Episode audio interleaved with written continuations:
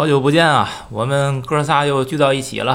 嗯，今天新的开始，经过了漫长的分离期，我们等待了很久啊。闲言少叙，我们又回归了电影，聊的是《悲情三角》。这应该安娜在上期也给大家预报过，是奥斯卡最佳影片的候选影片是吧？提名了已经。是是。呃，这个电影呢，我说它的故事性并不强。它这个主要是情节为人物服务的，是这么样一个一个电影。嗯，这个导演安娜好像也提过，很有特点，是个几何学专家，对吧？我们之前聊过他的片子《方形》，这回呢又变成了背景三角是三角了。呃，如果听过我们聊《方形》的听众呢，可以对照一下来看，这个这两个片子，我觉得他们调性是一致的。总体来说，我认为这个导演挺悲观的，然后他这个。在他这个片子里边，对于上层的社会啊，对于知识分子，还有对于现代文明，可以说是极尽讽刺之能事。嗯，说如果说内容简介呢，我觉得这片子没有太多可简介的。他呢，这个就是说电影的故事，我说他这个情节性不是很强，他就说这故事完全是为人物服务，所以呢，看这里边众生的表演，我觉得才是他的这个重点所在。嗯，影片整体的结构呢，它是用一个三段式的结构。呃，最开始呢是一个序曲，我认为那是一个现实现实社会的展现，是讲的是社会背景下一些关于个人休憩的小心机。这个是比较短的一段序曲，然后主体的后边后边两大部分，也就是第二第一幕，第一幕呢是应该属于荒诞，它讲了一个病态的嗯社会的上流的一个人群。他们那种在一个游艇上群魔乱舞的呈现，呃，第二幕呢是又又从荒诞就回到了现实。它是呢，所有这个形形色色的人，不管你是上层的还是下层的，当你被扒掉了外衣以后，那你从人性逐渐走向兽性的，我觉得这是场社会学实验。就是在我来看，嗯，最后这电影看完之后结论呢，我其实就四个字儿，叫做禽兽不如。呃，你看这个电影吧，我还挺喜欢，挺好，我也觉得挺好。嗯，我跟这个宁老师这个有有小出入。首先呢，就是我认为它是一个寓言寓言故事，方形我就喜欢。我所以，我原来安娜没说，我还不知道。我是觉得这个跟那个仔细一想，完全是一个路子的东西。呃，但是你，我认为这个电影是一个寓言式的电影，所以就是说，你不能说寓言没故事。比如说《伊索寓言》是吧？比如说这个什么这个农夫和蛇呀，什么这这东西，它是它的思，它它琢磨头，所谓的琢磨头是思想性远大于它的故事性。但是你不能说它没故事，那不是没故事。我认为它有故事，有不非常有故事性不强，还有一个就是故事前后的关联性比较弱，弱关联。因为他只是把人物给带出来，场景带出来。但是你是这样，比如咱看那些寓言什么的，咱看那些寓言，可能这。前第一个预言和第八个预言和第十五个预言，这仨可能都不挨着，也是同一个人写。你自己想啊，冥冥中他那个路子是一样的，那个路子是是相通的，只是导演把这仨故事捏到一个电影里了。而且这电影关键是这仨故事的主人公还都是几乎几乎都是用的一脉相承的，对吧？呃，还有呢，就是如果您现在就说您的结论，我正跟您相反。我认为我看完这电影，我认为众生皆苦。你看，你看是禽兽不如，真的，我看是众生皆苦。嗯嗯，那安娜呢？安娜怎么看？我就觉得还是你这众生皆苦，我倒没有感觉。我一会儿我给你讲，那么那么悲天悯人的那种感觉，我就觉得他就是把所有人都都骂一遍，都骂一遍，然后。就是挺挑人的，就是你可能哎呦这东西看着太难受了，你不是说我呢吗？这是，反正就是就是看的过程中挺挺难受的。我说禽兽不如嘛意思呢？就是说这些人都挺可恨的，也有他可怜之处，可是最后呢，全他妈活该，就这感觉的。不是我我其实是这样看，就是说，我觉得这个电影拍完之后，你觉得看像一个看万花筒，它这里边你说有社会的整体的。然后讲个人的个体的，他都有。像老杨讲这个是个寓言，我也同意。这里边他就是一种用讽喻的方式来写嘛。然后你看它这边有什么？有下层对上层的反抗，嗯，还有意识形态的交锋。然后呢，这个电影呢信息量又特别的大。按我说就是，你说有故事，我认为它也有，但是就是松散，情节本身就松散，就是他的这个导演的表达欲，我认为太强了。他想把太多的东西同时放到一个电影里边儿，这个其实是就像说一体两面儿，它是优点和缺点互相成就那么一个过程。你信息量太大了，势必就会造成你涉及的面儿可能就会多，然后就会有散。可是你如果不散，你又怎么能够呈现出这么大的信息量呢？它其实，在两难当中，应该说已经做了一个比较好的平衡了。呃我对这片子评价也是挺高的。我以前说过，就是说这个其实创造欲是一种荷尔蒙，你知道吗？就是你看这个，咱们最近的新闻有几个，比如说伊斯特伍德还在拍，还还还在九十多岁还在拍。然后你看这个谁，这个谁，吴迪艾伦已经就是彻底就是息影了嘛，最后一部弄完了，就什么就是像这种这个导演，你清楚的你会感觉到他那个荷尔蒙还是往外喷的，你知道吗？就是他那个创造欲，他想表达的东西太多，对他都往里装，你知道吗？而且他他绝对他说的都是他妈他身边的人，你知道吗？他都有折射和反射，你知道吗？而且或者把一个人身上的一点点拿出来搁这里了，或者是把几个人的搁到这个角色的一个人身上了，你知道吗？都是有的，一定有。所以就您刚才说那什么，你看这些人什么可恨的什么这那个，这导演在监视器后边可能说就你妈说你了，操，我就说你了，肯定是这感觉，你知道吗？对，这个导演他叫鲁本·奥斯特伦德，这听众有兴趣可以自己去去搜一搜他。嗯，那咱下边进入这个正片儿，然后按照整个，我觉得这电影既然比较散嘛，就按照大致的这个顺序吧捋一捋。一上来是一帮男模在这个面试，然后还有记者采访，就这情节一上来，我就感觉这导演这坏劲儿已经在都不是憋着了，就鼓鼓的那么往外冒。你这些个模特儿他赤裸着上身，那个记者的时候，感觉明显是在在在逗弄他们嘛，那就不是一个正经的采访啊。然后还让他们做这个，你要表现这个奢侈品牌的时候，你得是一个一副臭脸的样子；你要是廉价品牌，像 H&M 这样的，你就得哎一副笑脸儿。这这种讽刺，这简直就是，哎呀，我我怎么说呢？这个劲儿这挺对的，挺对对对你看所有的广告不都是这意思吗？就是，而且你要说他讽刺或者怎么你怎么说呢？就是嗯廉价品牌能带来高兴，还是说高兴的人买廉价品牌？反正这事儿挺挺挺有意思，挺有琢磨头的。还是说就是你你越越装酷，越装出一副高冷的样子，哎，大家可能越得得得巴着你，仰头看着你，哈那么哈巴狗似的哈着你，哎，你越这个对别人亲善友好，可能别人越拿你不当妈儿，是不是有这种意思的？对，但是我我想就一直我就提问一下，就是你看他上来他是用一个男模作为主角，因为咱是看这女模的这个片子和电影比较多一点，上来用一个男模，对吧？然后嗯这个事儿是不是就挺反这个传统的？然后物化男性是吧？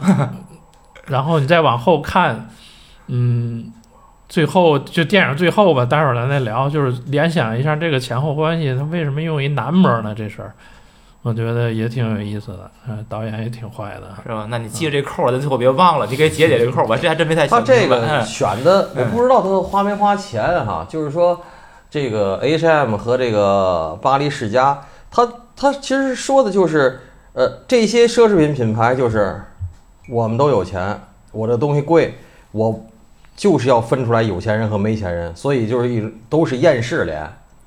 然后 H&M 就是世界大同，我们都没钱，咱们团结，咱们要一起，咱们要这个，咱们要那个，所以没钱的人都喊世界大同。有钱的人是岁月静好，你知道吗？哦，就是你让我自个儿待着啊，嗯都他妈别理我。嗯，岁月静好其实就是你他妈让我自个儿待着，都他妈别理我，都来都别别来烦我，这叫岁月静好，对他这个。是不是？你仔细想，你想他用一开始用两个表情来区分的，然后你到船上之后，它就是两个世界嘛。嗯上边是有船人，然后下边是那个干活的那些工人。到岛上之后就更清楚了，这个然后有钱人在那儿干嘛？然后你那个虽然有点权力的一老太太，但是你也是一个，对吧？你也去干活儿干嘛的？那个又涉及一个权力的来源问题了。挺复杂的，对挺复杂的。他后面那块儿讲讲的真是很很好。嗯咱咱先还从开头往往往那个从开始说啊，然后呢，选完男模之后，跟着就是一个女模的表演，走 T 台。有一些观众先来了，但先坐在第一排，然后结果后来又来几个人，就被现场的组织者给请开了，然后哎又后来来了几个大咖吧，就直接坐到第一排的中间位置。我就想说这事儿，这个先来后到，这不是先来，不是先来后到，约的嘛，你占座了。不是不是先来后到。啊第一呢，就是说，就是在这个秀场里边有很多有很多这个鄙视链儿，嗯，在秀场有很多鄙视链儿，呃，一个是安娜说那个有预约的，你占了人家座，还有一个就是有这个真有这个，比如说就是呃穿普拉达女巫这种，穿普拉达女女魔头这种，就是她本来在这场秀她没约，然后她临时来了，但是我我要想看这场，那你坐那儿，就算你有请柬，也让你上后边去或者上边上，他得坐中间儿，他得坐第一排，他得那个。这个鄙视链在权力榜，为什么每年好莱坞啊、什么米兰啊、什么巴黎都有权力榜，什么时装的权力榜，什么电影的权力榜，这这这就是势力，他他妈有势力。对啊。然后我闺女在巴黎这个实习那几个月，她也跟我说，我说正赶上巴黎时装周，她就说他们有同学去，但是他们同学就是都得这小年小孩儿嘛，就是烦门脱壳，这是一个可能性，就跟混北京混上海那帮一样，就是能钻进去，完了回来且他妈显摆呢，Instagram 啊什么的，Facebook 啊，因这个这个显摆。然后呢，还有就是有的是找人带进去，有的是就是给人打免费工，给助理，给某名人的助理当助理，助理的助理能混进去。巴黎时装周不是说全包不是 对啊，就是巴黎时装周不是说就是说咱们觉得怎么着，其实，在巴黎也是就是非难非常难融进去的，你也得你妈的咬着槽牙往里往里往里钻，嗯，不是不是说什么脑子圆不圆就就能去的，去不了。对，所以说就是你说作为这件事儿，说这个他们的势力这事儿，天天老喊平等啊，我觉得也其实都一样。没有没有有没有平等这件事儿，我一直说没有平等这件事儿啊，对没有这件事儿。就是说，但是就是说一个西方世界的导演嘛，嗯，他来呈现这件事儿，其实很很直接。嗯，就是通常咱们可能接受到一些传递的信息，我觉得会有他们更多的平等啊，或者叫民主啊等等这些东西。实际导演是告诉你，嗯咱们都一样，我们都是一样的人，的一样的组织，一样的社会。是的对是的是的这是导演想说的。是的，嗯嗯，然后跟跟着，我觉得是老杨的重点可以发挥的内容来了。这男女吃饭谁结账？这块儿你说很多这个想说的，这个事儿啊，也不是说很多想说的。这个三段论呢，其实这三段论，我首先我先说一下我的这个结论吧。首先就是这三段论，第一段我认为说的是两性，两性文化；第二段说的是政治；第三段说的是氏族社会，母系尤其是母系氏族社会。我第一段最喜欢，第二轮游轮戏最不喜欢，第三段还好。好多人说第三段结束的很突兀，或者结束的很开放。我觉得第三段它实在是拍不下去，只能拍到那儿。没没错，拍不下去了。他只能拍到那儿，拍到那儿呢，无外乎后边就是几个咱们能够可分析的几个走向，故事走向啊。但是无论怎么走，这个故事都会走入俗套的啊，不像他前面这仨这么这么就是能有头脑风暴，知道吧？这个首先呢是这样，那个丫丫呀，这个男就是它里边不是青年男女吗，女男的叫卡尔卡尔，女的叫丫丫，这个丫丫不是模特儿。他是那种业余模特啊，然后呢，现在是网红，跟中国这一样，然后靠着这个这个里边粉丝越来越多，然后他拍的那个有点好玩的东西呢，然后吸引越来越多网红呢，比如说后边游轮会免费请他去，这边秀场呢会能够比如说有他个座儿，嗯。这个时候就意味着，首先就你就发现了，别老说咱中国他妈的什么锥子脸网红什么着呢，洋人是一样的，洋人没比中国高雅多少，是吧？这是一个。第二呢，在吃饭结账这件事儿呢，首先这女的是这男的的收入的好几倍，这男孩已经说了。然后呢，到吃饭的时候呢，俩人呢，这个洋人讲这叫 fancy restaurant，就是高级餐厅。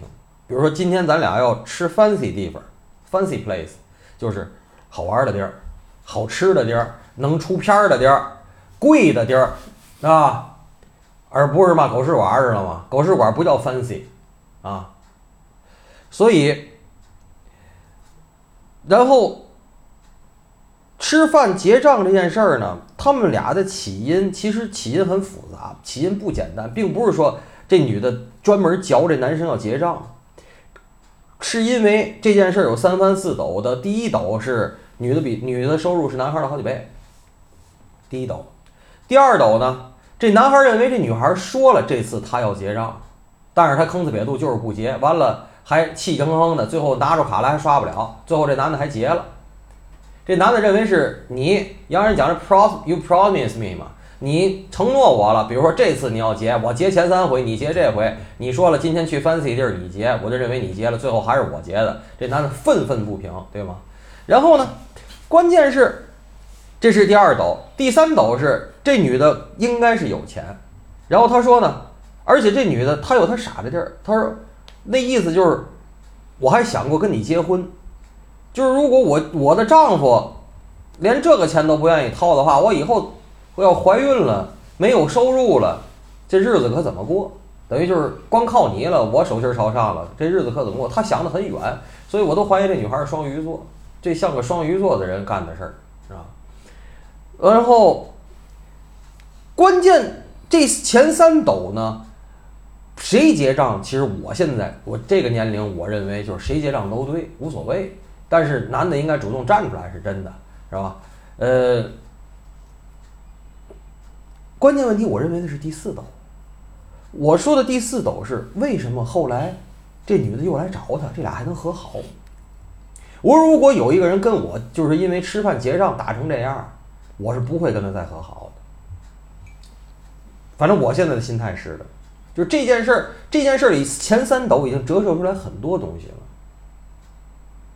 就是你在与我期盼的共度余生里边。你算的比我算的还精，我不接受，我不接受。然后你兜里有钱，你不结，我不接受。而且是在你答应结这顿的前提下，如果你答应了，但是你兜里真没钱，我结这件事儿你也不会激怒我。但是你激怒我的是几件事，就是第一，你算的比我还精；第二是你兜里有钱，你不完成承诺。我就不会让还假装刷卡更可，我就不会继续了。但是我生气的是这第四斗，是他们还在继续，还还有后边的游轮戏。所以这女的，好多人都说这第三段里头这女的是白莲花，这女的是这些人里最可爱的。我没觉得哪儿多讨厌，从从一开始就这丫呀，这讨厌到最后。好多人说这这女的在第三段里是最可爱的。哎天哪！只是同行的衬托。是那些人更讨厌。没有，我就衬托来衬托去，我觉得也这这个男孩儿啊，这卡尔也比这丫丫强得多呀。呃，没有，那男孩儿只是脑子不够使。脑子是不够使，我觉得比自私加脑子不够使，都自私。但是那那男孩儿智力偏低一些。可可这丫丫后来的自私已经太赤裸了，已经。我说完了，我就说这四斗。你觉得我就是我把这件事儿给？我觉得我我当时看的时候我就分析，我觉得。就是我说的这几个东西，很很很清晰。就是我看之后，我就想，这个外国人天天喊的要平等啊，要 A A 呀，等等的，这要 share，最后但是最后实际他们还是默认，不是这事儿得得男的办吗？这这个思想没什么区别呀，男的不办他还是不乐意呀。他们自己认为自己跟对方平等了吗？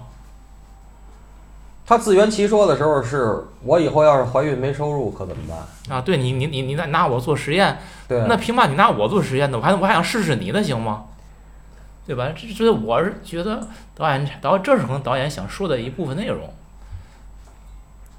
行，这个意思大家听众自己思考吧。还有一个问题就是，我相信导演身边一定有很多这样的人，本来就是在男模就是在模特和网红的世界里头，女的。是有性别优势的，女模的这个收入比男模高得多啊啊，在 A 类世界不也一样吗？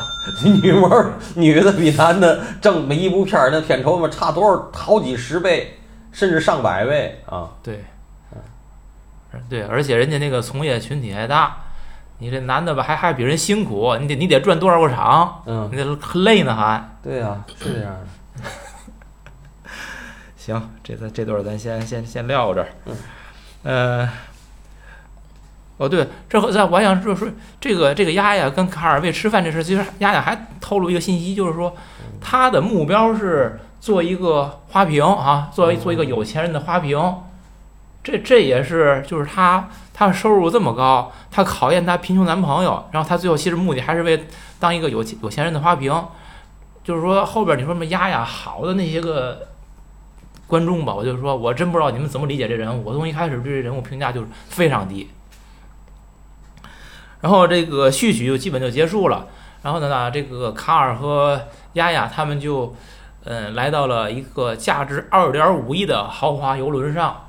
于是我说游轮的群魔乱舞就开始了。一上来的第一个场景就是一个机直升机把一个箱子空投到了海里。结果等厨师在后厨打开一看是什么呢？三罐巧克力酱。这不知道是哪个顾客点的，可能就是就是告诉大家这是一个什么样的人，在一个什么样的地方在消费，这个背景就交代出来了。然后呢，呃，那个游艇的主管就是那个女的，典型的一个北欧妇女的那么一个一个形象。嗯，在开始就给他的员工们上课打鸡血。哎呦，我一看这个场景，我立马想，我说这不就跟那个每天早晨那个理发店呐，还有这个是那个什么饭馆门口那些个跳操喊口号的，那不一样吗？跟那保险公司卖保险开那晨会，那不一样吗？跟以前那个传销那个老鼠会，那不都一样吗？我一看一上来这一套路，然后呢，这个跟手这个船上的各色的，要我说神经病游客就开始粉墨登场了。你看这里边有什么样的人？有这个俄国的有钱的这个，他是说是做有机肥的商人，然后呢，还有看起来温文尔雅的，实际是做军火生意的，而且是家族企业的一个英国的老夫妇。然后还有什么呢？还有一个中了风的中年妇女，哦，及其丈夫，还有像，呃，搞 IT 的、写程序的钻石的王老五这样的程序员儿，还有像有什么一个有洁癖的，但是却分不清船帆和遮阳顶的这样的一个，呃，老妇人，就种种这些人吧，他们就开始就就表演了。这这段儿，我说安娜看完就整个就这些人，就这段你有什么想想说的没有啊？呃，船上这点儿戏啊，它是一个渐进式的，就是一上来是用那个卡尔的那个角色，然后他先是看有一个船员啊，就是没穿衣服，嗯然后所以他觉得他勾引他女朋友了，一小心眼儿又犯了，从这儿开始的，呃对吧？然后是。然后是那个有一个白，就是俄罗斯的那个，啊，屎王，对，你可以叫他我我是做王他是做屎的，呃，对，有机肥，然后他们一家的一老太太，然后非要说你咱们这个你们服务员够辛苦的哈，嗯。然后要不今儿咱换换，我给你服务，你来这儿享受得啊，了，给给他摁那游泳池里了是吧？耗池子去，然后让所有的那个工作人员，然后去船头跳水去跳水滑梯，嗯，啊，水滑梯，然后从这儿，然后就是一点儿点儿就开始乱了，然后再加上那最不确定的那个船长。说那让那船长是个谜，我觉得他到底在干嘛呀？他就是他是一个对，他是一个生活在资本主义的共产主义者。对，跟那个酗酒愤怒，那个俄罗斯商人，那个俄罗斯人是什么？是共产主义的资本主主义者，然后俄国的资本主义者，然后那船长说他是美国的社会主义者、对共产主义者。对对，船长还一直申辩嘛，我不是那个什么马克思主义者，还是哎不是，我不是共产主义者，我是马克思主义者。好像这第二段怎么说的我最不？喜欢。我忘了。我第二段我最不喜欢，他们就是他的对这种就是这些姓姓共的这些人的这种，又觉得人家左吧，就是这这种左的人看见更左的人，他是觉得他高级，真的，其实他心里是觉得高级，但是呢，就是又嫌自个儿身边这些右的人呢很皮，就是这么一感觉。但是他表达的太直接，所以就是咱们身处一个比较左的地儿，反正起码我觉得，我看他们这个表达非常低级，就是很低级这种表达，而且很浮于表面，就是那种，就是呃他在那个地儿，大伙儿都知道的，什么寡头，然后一块儿挣了你妈黑钱，然后出来吹牛逼，然后各种的穷奢极欲，各种那个，但是心里头又又沾沾自喜，就是嗯非常典型，而且脸谱化，能明白吗？而实际上，我想说的是，那些真正的穷奢极欲的，前两天不是咱群里头有那个什么地下那个什么两个亿、一个亿的车库那种，你真的知道那种权贵，还有那种另外一种受过非常好教育背景、非常客气，不到关键时刻不呲牙的人呢？那些其实才是冰山下面的东西。你能明白吗？你光他妈弄出来这帮白手套，没准他他妈就是个白手套，他后边那个人一个个都客气的不得了。对，刘汉活着时候客气的客气的不得了，你知道吗？这 这这不狂飙火吗？对，就是首先这帮人代代表不了上层社会，强哥也客气啊，强哥 强哥，就顶头的，就像你说的，顶头是白手套，甚至可能比白手套还得还得稍微低点层次都有可能，嗯，就是不算最顶级那波人。但我倒是觉得导演呢，在这里边他没有刻意的去强调这个关于意识形态方面的，就是东方和西方还不强调，他后来抢过来那个喊话器，就是那个广播，俩人不就在那儿叮咣叮咣在那儿说这些东西吗嗯？我我我其实是觉得他通过这种就是东方的资资本主义者，西方的共产主义者，通过这种的把它们捏在一起，他是要恰恰抹平意识形态的差异，这是我觉得。我跟你说，我看他这么多就是艺文艺作品，凡是那些西方的共产主义者，他们嘴里的共产主义和咱们亲身感受的共产主义是两码事儿，你知道吗？西方这些共产主义者都是本儿上的那些马恩列斯，知道吗？想象中本儿上的马恩列斯跟实操咱们身边的这些环境是两码事儿，知道吗？这就不能再深说了，有的东西？现实中东西是那个主义嘛，你这个其实对对吧？这要这要两说，着的不能不能深讲。对呀、马主义，你说列主义、啥主义，它都都不太一样。其实，在现实当中，不能说了。嗯，嗯，哎，你们注意到后来在船长的那个他那屋里，他看那个书嘛？那两本书，那一本是乔姆斯基的，就诺姆乔姆斯基，那本书是英文叫《How the World Works》，翻译成这个有中译本叫《世界秩序的秘密》，另外一本叫《帝国主义语言与战争》，那本书现在还没有中译本呢。这应该就是说，这个船长嘛，他是一个美国人，他在学习这种东西。乔乔姆斯基在美国是一个，应该算一个左派吧。他这种很，他会有对美国的这个，呃，他本身是语言学家，但他会有很多的反对美国的政治各个方面的东西。这其实挺那那个，我还是觉得挺值得看看。这里边啊，我跟你说，就是涉及到您说到这个，我突然想起一个，我不前两天又出趟门儿吗？我每次出门收拾包，其中有一小项啊，很小的一项，就是我这次出去带不带书，是带电子书，带是带实体书。我经历过带电子书，我经历过带实体书，我经历过嘛儿不带。反正无论怎样，我听着这俩，就是您刚才说那俩书，我想起来是有这么两本书。我出去是肯定不会带的。我出去带，第一，现在就是要轻要薄，而且最好是我又想看看完了能撂在某个，比如说我住的地儿，我送给谁，我就不带回来了。我还试过，我箱子里搁三本书，最后都舍不得扔，然后都舍不得送人，最后又拿快递寄回来，因为我要弄别的东西。所以就是这个旅行带书是挺大一话题，有时间咱们可以开一期，咱们说说。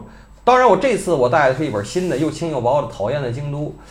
呃，这书最后我认真看进去，没我翻的时候觉得有趣儿。然后关键问题是，很短的旅程我还没看完，又带回来了。出门我认为最好别带书，哪有功夫看书啊？嗯，但是我是讨厌空姐管我，有时候让你拔耳机，有时候什么的。所以起飞降落那那一段无聊的时候，又不能刷手机的时候，我是我是愿意看书的。睡觉啊？有的时候睡，有的时候睡完刚醒了，哦，没事，我我可以我可以可以睡睡全程，什么起飞降落，我就不耽误睡觉。睡睡完刚醒呢，但是我又腻歪他管我，你知道吗？嗯，这次也说回来，我们一块儿一哥们儿也是，他说：“你妈什么飞行模式，什么他妈拔耳机，美国美国的飞机根本不管。确实，美国飞机什么都不管，真不管。你他妈带打火机上去都不管。而且后来这个拔耳机，我问了一下，为什么让你拔耳机？拔耳机说的是起飞降落那变成那个那个压力不好，你戴着耳机更左耳膜。耳压更大呗，是那意思吧？这个东西如果他们是没说啊，嗯就是如果我这耳机是对你飞行安全没有影响的，你他妈就不该管我。但是你说拔耳机为我好，我不需要你为我好。如果真要这么说，我他妈催他们。咱说这说远了，前两天那是哪哪个地儿？不是说把体育课，哎，不是八八百米，不是说不跑了吗？没说考试考不好，就是昨天昨天中考那个跑步，前两天就说了，如果负分负满分，对就是说为为啥跑跑负分负满分，那他妈这项还定他干嘛呢？对，就是就是为啥不跑了？不是考虑到什么？大家这个整个疫情期间身体可能锻炼少嘛？不是那小孩儿他妈的现在根本他妈体育课不好好上，怕猝死。啊，对，不是你怕的是这个吗？你你猝死，猝死，你你怕他猝死吗？你怕的也不是他猝死，你怕是他猝死了之后你的帽子没了吗？这不他他真正担心的吗？你怕自个儿猝死，家长来自个儿猝死。啊，对不？这不就是你说这不？他说是为你好，他其实不是为你好，他还是为他自己好。他怕你的万一的任何一点点小的偏差，导致他自己来给背这活儿，他都是这个一个路子。嗯，哎呀，咱那咱说这个第二段啊，就是应该说是就是整个游艇上这一幕，我谈不上喜欢不或者不喜欢这段呢，很热闹，而且不是后来拍的有点，信息量很大，有点恶心了。后来拍那个屎尿屁哎更讨厌啊！就是有点有点恶心了。但是呢，我是觉得这段很热闹的，很荒诞。他其实是说，就是这帮人本来在一个豪华游艇上，这种很高雅的，一帮人端着那那种样子，可能那个是我们想象中或者是觉得会看到的东西。结果导演恰恰把这帮人最反面的那个形象，就是最丑陋的、粗鄙不堪的那些个形象，全都给展现出来了。这可能是导演想说的，说你以为他们的那个样子，他们能在这么高消费的地儿，实际呢，他们一旦在这个一个不好的环境之下，第一跟别的人没有区别，第二可能会比别人的那个样子更难看。嗯，我我觉得这是导演想说的。对，就是你看，在最后那段儿，就是就是又吐又拉的，然后之后他有一段镜头是拉到那个船舱里底层，嗯然后劳动人民就开始干活了，啊，又擦地又干嘛的。啊哎，这时候我还觉得哎挺好，这你看最后买单的还咱都是咱劳动人民是吧？嗯然后但很快。然后有有一个大爆发，所有的马桶、所有的东西噗噗噗往外喷，对，然后你就觉得这工作人员，这劳动人民也管不了了。这个劳动人民上层、中层所有的人，他全就是一个小社会。嗯，然后拿这个，咱们通过这个屎来洗礼，是吧？所有人一通给全给你洗掉。是吧？所以就是大家哎是啥，大家都洗个屎就完了。对，就是这意思。就是开始劳动人民还能就是像你看你说那段在餐厅里边收拾东西等等的，其实还是他们认可自己的这个位置，然后在位置这个位置上呢，哎，干我认为我应该干，就是你安排我干，我也接受，就该干这个，他还在做。等到后来那个那个屎尿屁全都喷出来以后，大家全都一会儿会会，了，就是这个说白了，就还是你刚才说的，就是大家都一样。所以你说平等，平等在哪儿？就在这儿，就是屎尿屁面前大家都一样。就是嗯当秩序沦丧了以后，大家就说真那那他才能真正平等。只要还有秩序在，就没有平等。这个咱也别说屎尿屁出来，出来不出来，任何时候我觉得都是这样的。只要有秩序，就没有平等。包括后边我说那个社会学实验，最后得的结论其实也是这个。秩序就是秩序就会造成不平等，这东西哪有？只有无政府状态才是所谓的平等，其实也有。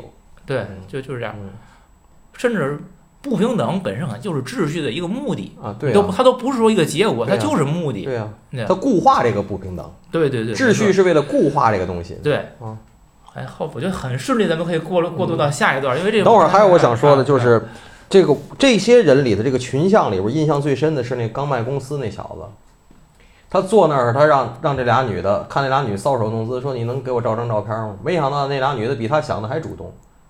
一开始他照了个自个儿，照了个自个儿举着酒，就是很拘谨。然后那俩女的一看，也解气，完了不就说咱一块儿照一个，你得也给他发过去，是吧？把你闪了。这胖子就急了，这胖子说：“你甭管了，我给你们买包，我他妈刚卖一公司，我倍儿有钱，我这个我那个。”一开始我觉得他是他是骗子，后来我一看这意思还不是骗子，这他想表达的不是这个，而是说，就是他一旦想展现魅力的时候，最后他发现他妈他只能展示钱，他捂着钱，他只能靠这个了，他没有别的。就这个我印象特别深，我就说，我就我就暗自就想，就是人千万可别做一个乏味的人。如果你做一个乏味的人，是是多么的面目可憎，你知道吗？嗯，还有一个，因因为为什么？我给你买包啊，张嘴就这句，我刚卖公司，他没别的可说的，你知道吗？那不是没别的，别的慢，钱最快。完了，关键是反过来，这东西还有一斗。你如果遇见俩女的，真是甭管是绿茶婊啊，还是说更有钱的富二代，你他妈傻逼，我用你给我买包，这个我听着还挺痛快。哎，关键那俩女的还倍儿美，就倍儿就接受这件事儿，就是认可这套体系，就是你显摆我接受，我享受这个你显摆这东西，我就是糖衣炮弹，我糖衣缩了下去，炮弹扔不扔再说，嗯，对吧？可恰恰不是，这网红就有便宜就上啊对，啊！是不是碰对人了嘛？遇到了正碰手背儿啊对！对对对对对。这是我印象，就是这个第二段的群像里边，我印象最深的。对嗯不过这人我觉得挺有意思，其实就是这其实就是那个程序员嘛，他就是一个做 IT 写程序的，就是一个一个写程序的，听他自己说他自己写哈，也不像个老板那个意思，还那么有钱。嗯，然后他们真到第三幕的那个就是到最后的嗯，到荒岛这段的过渡是那个英国的做军火商做军火生意的老夫妇在船上捡几个手榴弹来。他之前不是说过吗？就是我们家就是卖手榴弹的，什么卖地雷的，什么联合国的一个条例的销量最好啊对对什么因为因为联合国的一个条例，还让我们的利润减少了百分之二十五，什么我们度过了一个一段艰难的时光。哎，我说，我说你们这军火贩子也有也也艰难时光。他那我倒是确实是是艰难时光，就是你们拿别人的血作为自己的这个呃不艰难，然后别人少流血的时候就是你们的艰难时光了。然后最后一看捡起来，哟，这是咱家的手榴弹到船上了，哎呦，海盗来了。还是于是海盗应该是把船炸了，可能劫掠不是一。他们俩不就当拿自个儿的那手榴弹给炸死了吗？对，啊，这个在那个船长和那个俄国富商的对话时候，不说过马克思引用过马克思的一句话吗？说资本家呃那个会就是哪怕工人要用绳子绞死资本家，资本家还会愿意把这个绳子去卖给工人。这不就是说这英国夫妇吗？他们卖的手榴弹给海给给给海盗，然后海盗用手榴弹炸死他们，是吧？这么一个角色的对照嘛。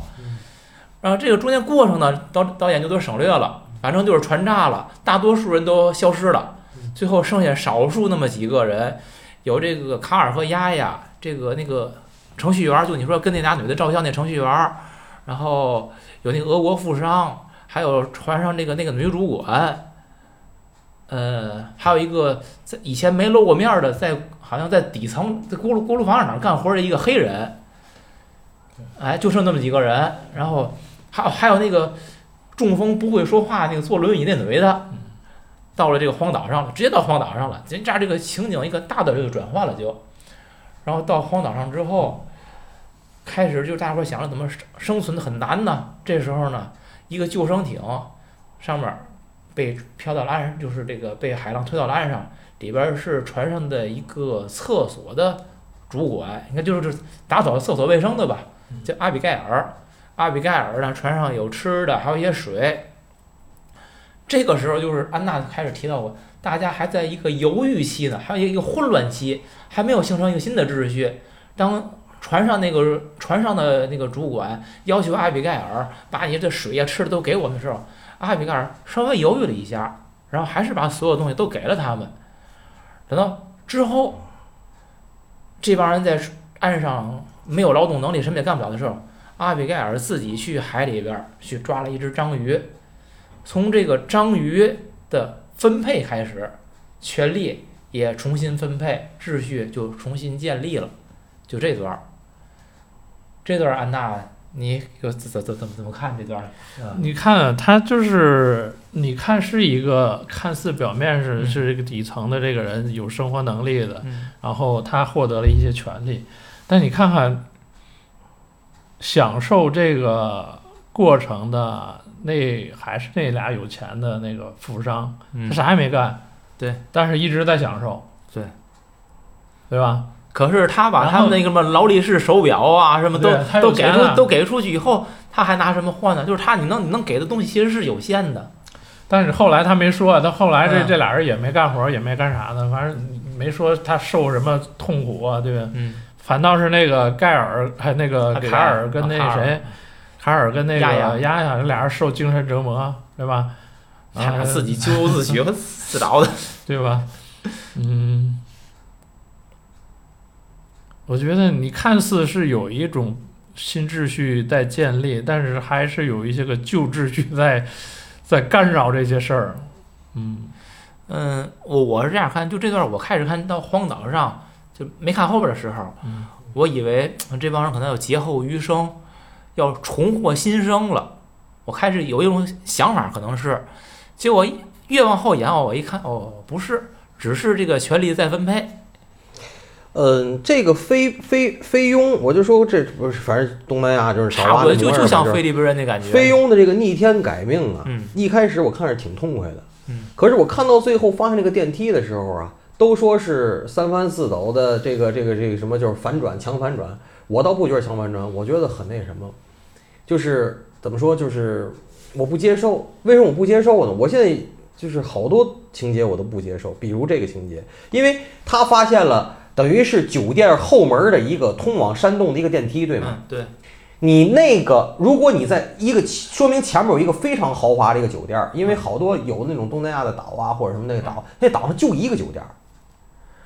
如果在这个酒店的后身或者悬崖后边发生一个非常严重的沉船或者触船事件，这酒店会不知道。哎，这事儿这事儿真不能太认真，我觉得这事儿别较真儿了，啊，然后这帮人还在这儿生活了这么长时间，就是设计嘛，这就是设计，没办法。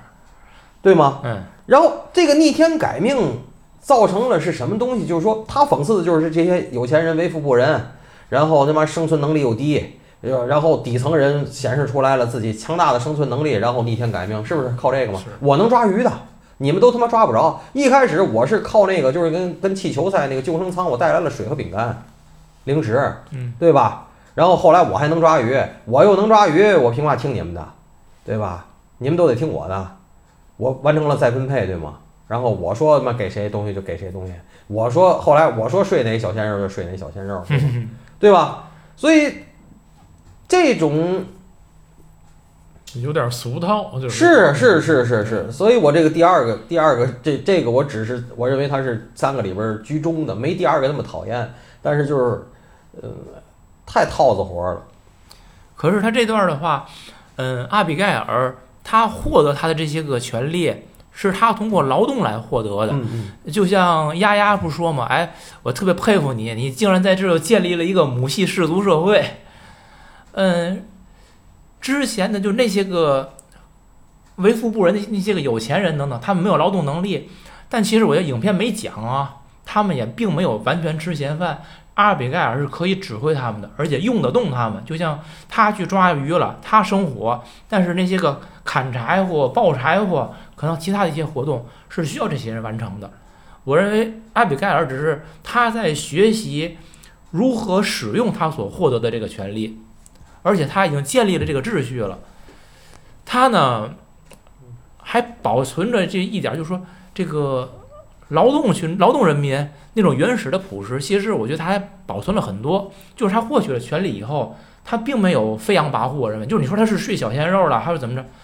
但是我觉得跟咱们在教科书里边学到的那些个像奴隶主啊等等那那种，就是完全的颐指气使，他其实他还没有，他在有限的使用自己的权利。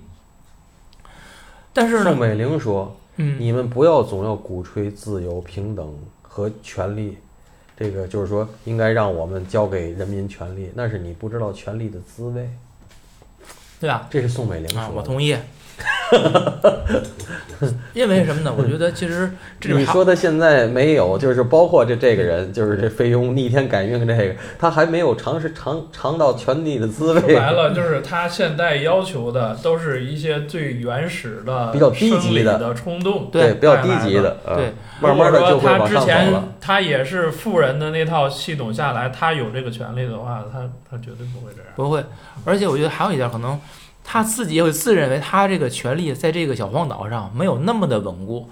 就是首先他是一个人，女的，这帮人在一块儿弄一块儿，人家如果有找到新的生存的方式了呢，那岛上我觉得还是有一些资源的，对不对？后典型的就后来那是一头牛还是一一一只驴呀？驴驴是吧？杀了一只驴以后，那人家自己也可以捕猎呀，也可以获得食物。阿比这样干已经有危机感了。我这说话呀啊，又损点儿的。嗯，哪个老大没有四梁八柱？这四梁八柱还没起来了，知道吗？走狗团没起来，是这意思吧？是啊，四梁八柱起来，情况又不一样了。用四梁八柱出去镇压去，你知道吗？阿北干实际已经有意识的在建立自己的四梁八柱了。他他一直在做，而且他他始终在做的一件事就是分化这些人。嗯，没对我这会儿给跟你好，然后我又给你给你一块鱼，怎么着？对。然后结果那些人，你看也很配合呀。哎呦，我我我这个提着东西，然后那个俄国富商不赶紧吗？哎呦，你们都看这个了，我怎么巴结他？哎呀，老大，我给你打手电。看见多少了吗？嗯这很明显的这种，就是说每个人在选择自己的位置。那我就多想了一点儿，嗯，阿比盖尔就是在他这一这一就是目前这个阶段，就是大家维持这么一个平衡，还看起来是相安无事。但你说，如果这帮人不能不会被救，一直在这个荒岛上生存下去，嗯可能甚至要繁衍后代，繁衍到 N 年若干代以后，无非就是阿比盖尔成了之前的游轮上那些个白手套也好，富商也好，成为他们的样子，而被阿比盖尔管理统治的这些人，就成为那些个船上在劳动的那些个劳动人民吗？不一定，因为这个母系氏族社会是不稳定的，因为毕竟有女，就是女性，就是哪怕没有前面这个酒店，没有这个，就是从咱们社会发展看，就你要是真把这个脑洞开开，我就告诉你，她不会怀孕吗？就是她如果岁数大，什么更年期过了不怀孕，她怀孕，她怀孕的时候，她就意味着权力的旁落。权力的旁落以后，最后就是这些男的得 PK，谁胳膊根粗谁当，最后还会从母系到氏父系氏族去演变的。而且你光插鱼，你那最后他要是就是弄野兽的话，谁杀野兽谁厉害，那那就得男的来，那那最后不就意味着权力的更迭吗？对，是这意思吧？就是你光想他这一条线往上走不一定，我认为还还会有好多，还会有好多可能。就是他是对对我同意啊，嗯就是他是一个起点，嗯它是一个权力再分配的起点。对，在这次分配基础之上，可能就会不断的进行重整再分配，当然这个过程是迭代的。当然对对呃，阿比盖尔这段儿，我想说的也不是不是很多了。那咱讨论讨论那谁吧，那个那个丫丫，你们你们怎么看丫丫？第一没什么可讨论的，就是必要。第二呢，就是你真说起来，我就告诉不是你不是说那个很多人觉得丫丫是是可爱吗？就是不是啊所以说啊，所以说，心在，你承认吗？网红是从就是智能手机出来才开始的。智能手机出来之前，那些网红都是比如比较低段位的，比如说，我认为谁是网红？芙蓉姐姐算网红吧，嗯，对吧？木子美算网红吧？那些芙蓉姐姐，木子美是靠写和东西出位。你像那谁，就是凤姐是靠言论大胆又长得丑，芙蓉姐姐是 S 型，他们就是哎呀，你看现在小孩说这他都不知道是谁了，可能你听我说，啊你听我说，这个网红，咱们这么说，往前说吧，网红是两千年以后出现的吧？还还得往后往，网我我觉络得还得往后你要。两千年差不多，就是啊一九八九几年的时候，网络才流行起来嘛，对对吧？对，差不多。所以说，在旧社会，咱别说是什么时候社会，在旧社会里说“百无一用是书生”。你在新兴社会，我认为现在是新兴社会，在荒岛上，你发现你妈百无一用是网红。这些人都他妈是弄潮儿，都是把你看着是这社会里最时髦的人，给往那个原始的地儿光一扔，全傻逼。没没用。就是一打仗书生没用，嗯到荒岛网红没用，是要骂没骂，你那化妆也没有用了，相片儿相机也没有用了嗯，然后生存能力屁屁没有，你就会嘛手浑身不是打把刀玩儿，就手摆手摆 V 型 S 型，那没有用。就是这个演员本人啊，就是已经去世了。这女孩儿对，三十多岁就已经去世了，就前今年呃去年还是前年忘了。嗯，然后就这后半段儿不是这电影不才刚上演吗？哎对对对对，嗯，刚上演没多久就去世了。哦然后没，我觉得后半段有一段挺挺有意思的，就是那男的嗯卡尔，就是拾荒的时候，在一个角落里捡到了一瓶香水儿，嗯嗯注意到了吧？然后他还喷了喷，然后那是上边是一个球，下边是一个方的。嗯这个香水儿就是他最早在模特公司，然后人家看他那个简历的时候，之前拍过这个照片儿，给人做过代言。他为什么看到这个，哎呦，挺兴奋啊？你看真细，嗯，所以说，就就最后的亮点是在这儿。嗯啊，你我以我以为你们说这个好多观众那么挺，那个我我我说我为什么不喜欢这个丫丫啊？就从最开始为了吃饭跟卡尔结账矫情这件事儿，就就挺没意思的。但是卡尔也不比他表现好多少，就这俩人这事儿都挺没劲。然后呢，在船船上就不说了，还算相安无事。嗯就是他不厌没完没了的让那个卡尔给他拍照，卡尔是一脸厌恶，也就是忍了，给你拍。到荒岛上之后，那可是当阿比盖尔最开始说说女的到艇上去睡的时候，那他他义无反顾就走了。然后后来，当这个卡尔偷吃了阿比盖尔忘在那个就是这岸边的那个那个饼干饼干的时候，让阿比盖尔指责卡尔，阿比盖尔其实还没说什么呢，那丫丫直接说：“你把手放下，你不许指着他。”啊，一再说你把手放下，你不许跟大家这样说话。我觉得这个时候你就是沉默，默认纵容一下也就得了，你还得主动跳出来。而且他说这个卡尔比谁说都狠，对吧？你你这不也类似于一种投名状一样吗？然后等到后来呢，阿比盖尔哎挑中了卡尔到救生艇上跟他侍寝的时候，这个丫丫又开始哎呀各种酸的，各种不乐意啊，什么你背叛了我呀，等等等，这你不许跟他这，你不许跟他那个。我想你有什么资格跟人家说这些东西啊？就是，那再说啊，你现在对女性有一点侮辱啊！哎，不是侮辱啊！你看是这样的啊，咱看表现，说你丫丫，你为了你的生计，为了吃喂口吃的吧，你这个跟着阿比盖尔跑了，我觉得没问题。生存面前，生存第一位的，我完全可以接受。但既然你做了这种选择了，那后来卡尔跟那个阿比盖尔睡觉去，那不也是他为了口吃的做的一个生存选择吗？那为什么哦？你这样你可以，卡尔也不乐意，不乐意，人家也没说出去，就按气按憋了。那你就得跟卡尔感接受不了。对，卡尔你你哦，你丫丫你就指责卡尔这么一通指责，指责就指责吧。最后人家卡尔用跟阿比埃尔睡觉为代价换回来那个是饼干还是嘛吃的，给了这个丫丫。那你别吃啊，你这么有骨气，然后你吃了，吃了你就别说呀。哦，你一边吃一边说，然后你自己到时候还想干嘛干嘛。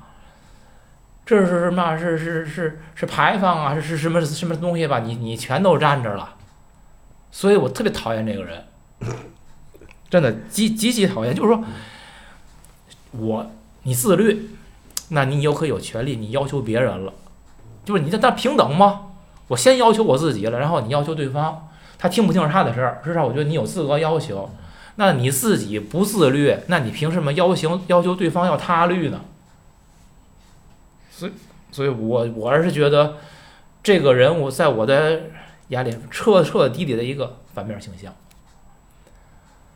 嗯，到最后，这个丫丫跟阿比盖尔不发现了那个酒店那个电梯的后门了吗？而且你看他的表现，两个人都很开始是惊喜，然后第二句话那个那个那个丫丫就就说说嘛，哎。等以后阿比盖尔，你可以当我的助理，就为我服务。就是在所有外部资源都被剥夺的时候，哎，他们达到了一种表面上的平等。那阿比盖尔可以说那是在按劳分配的那么一个体系之下，他通过自己的劳动获得权利，获得了食物这些东西。那一旦发现有外部资源可以加持了，这些个所谓的稍微上层一点、上等一点的人，资源更多一些的人，马上就要恢复他们的原型，他们又觉得自己可以重新获得自己的社会角色了。所以我觉得阿比盖尔砸死他，我不认为阿比盖尔做的好或者对或者什么的啊，丫丫也是咎由自取。我就这么电影可没说砸死啊，是你认为的结尾之一。然后虽然我，对对对对对，对，也也许没砸死，也许可能他也也也许石头还被那个丫丫抢过来把阿比盖尔砸死呢，还有可能呢，对吧？嗯？就是那无所谓，我觉得就是说，这个导演已经设置好了一个这个这个可能性，在于他们之间要有一场生死搏斗了。就是这个社会最后就是我说，为嘛我说叫结论叫禽兽不如呢？跟这个结尾其实关系是很大的。你就会发现最后就你死我活嘛。我觉得如果是一个动物社会的下，也许咱俩是一体两面儿，你知道吗？你觉得谁？呃，你你死我活，我觉得众生皆苦是嘛呢？你发现了吗？有钱没劲，没钱也也没劲。回去了啊。这这这这是哪个哪个电影里来的？本命年本命年啊，对对对，本命年。是啊，有势力没劲，没势力他妈也没劲，操！对呀、我觉得你在在一个动物的世界里边儿，它其实是有它们一个天然形成一个秩序了。就是有的人他就像工蚁，你就是奴隶，就去干活儿。那个以后他就是负责生生生生生小蚂蚁的，吃吃的跟跟大肥猪一样，秩序呀、每个人都接受安于这个这个位置了。但是这个人类社会不是啊，每个人你是在抢位置、抢秩序啊有。意识形态，哎对吧我们有要革命，啊，对呀、所所以说我为什么我说禽兽不如，其实点是在这儿。对。那这这个我我我给，我想丫丫，我想我怎么形容它呢？后来我就想，我这个表，你说绿茶婊、奶茶婊、心机婊，我觉得它集于一身，所以我送它仨的叫综合表。所以说呀，最后结尾我给您说一句吧，我说就是老郭说呀，老郭说呢，就是你以后啊出去吃饭，只要听见有一个人说我说的真不是钱的事儿，后边的话都不用听了，其实他说的就是钱的事儿。所以，在权力、钱、色里边儿。每一件事儿都能用我说这公式去带去套。我说的真不是主义的事儿啊，对，这跟主义没关系。我说的真不是钱的事儿啊，我说的真不是处长的这个事儿啊，处长这个冠帽子的事儿啊，其实后边的话都不用听。那么，结尾是我们这期说的真的不是悲情三角的事儿啊。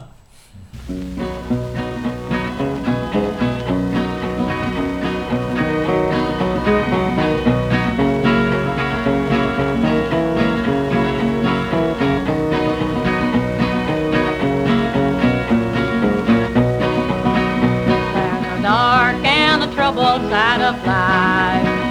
There's a bright and a sunny side too. So we meet with the darkness and strife. this sunny side we also may view. Keep on the sunny side, always on the sunny side. Keep on the sunny side of life. It will help us every day, it will brighten all the way if we keep on the sunny side of life.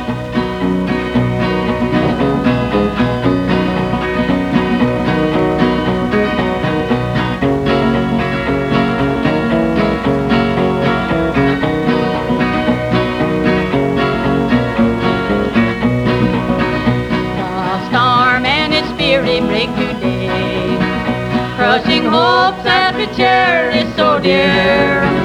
Clouds and storm will in time pass away. The sun again will shine bright and clear.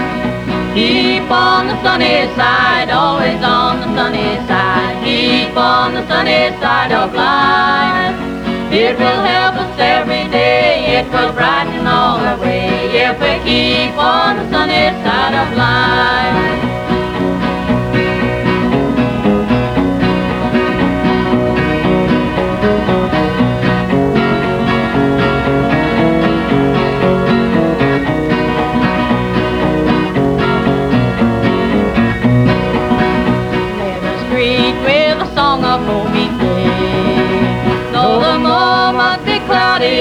Fair, let us trust in our Savior away, who keepeth everyone in his care.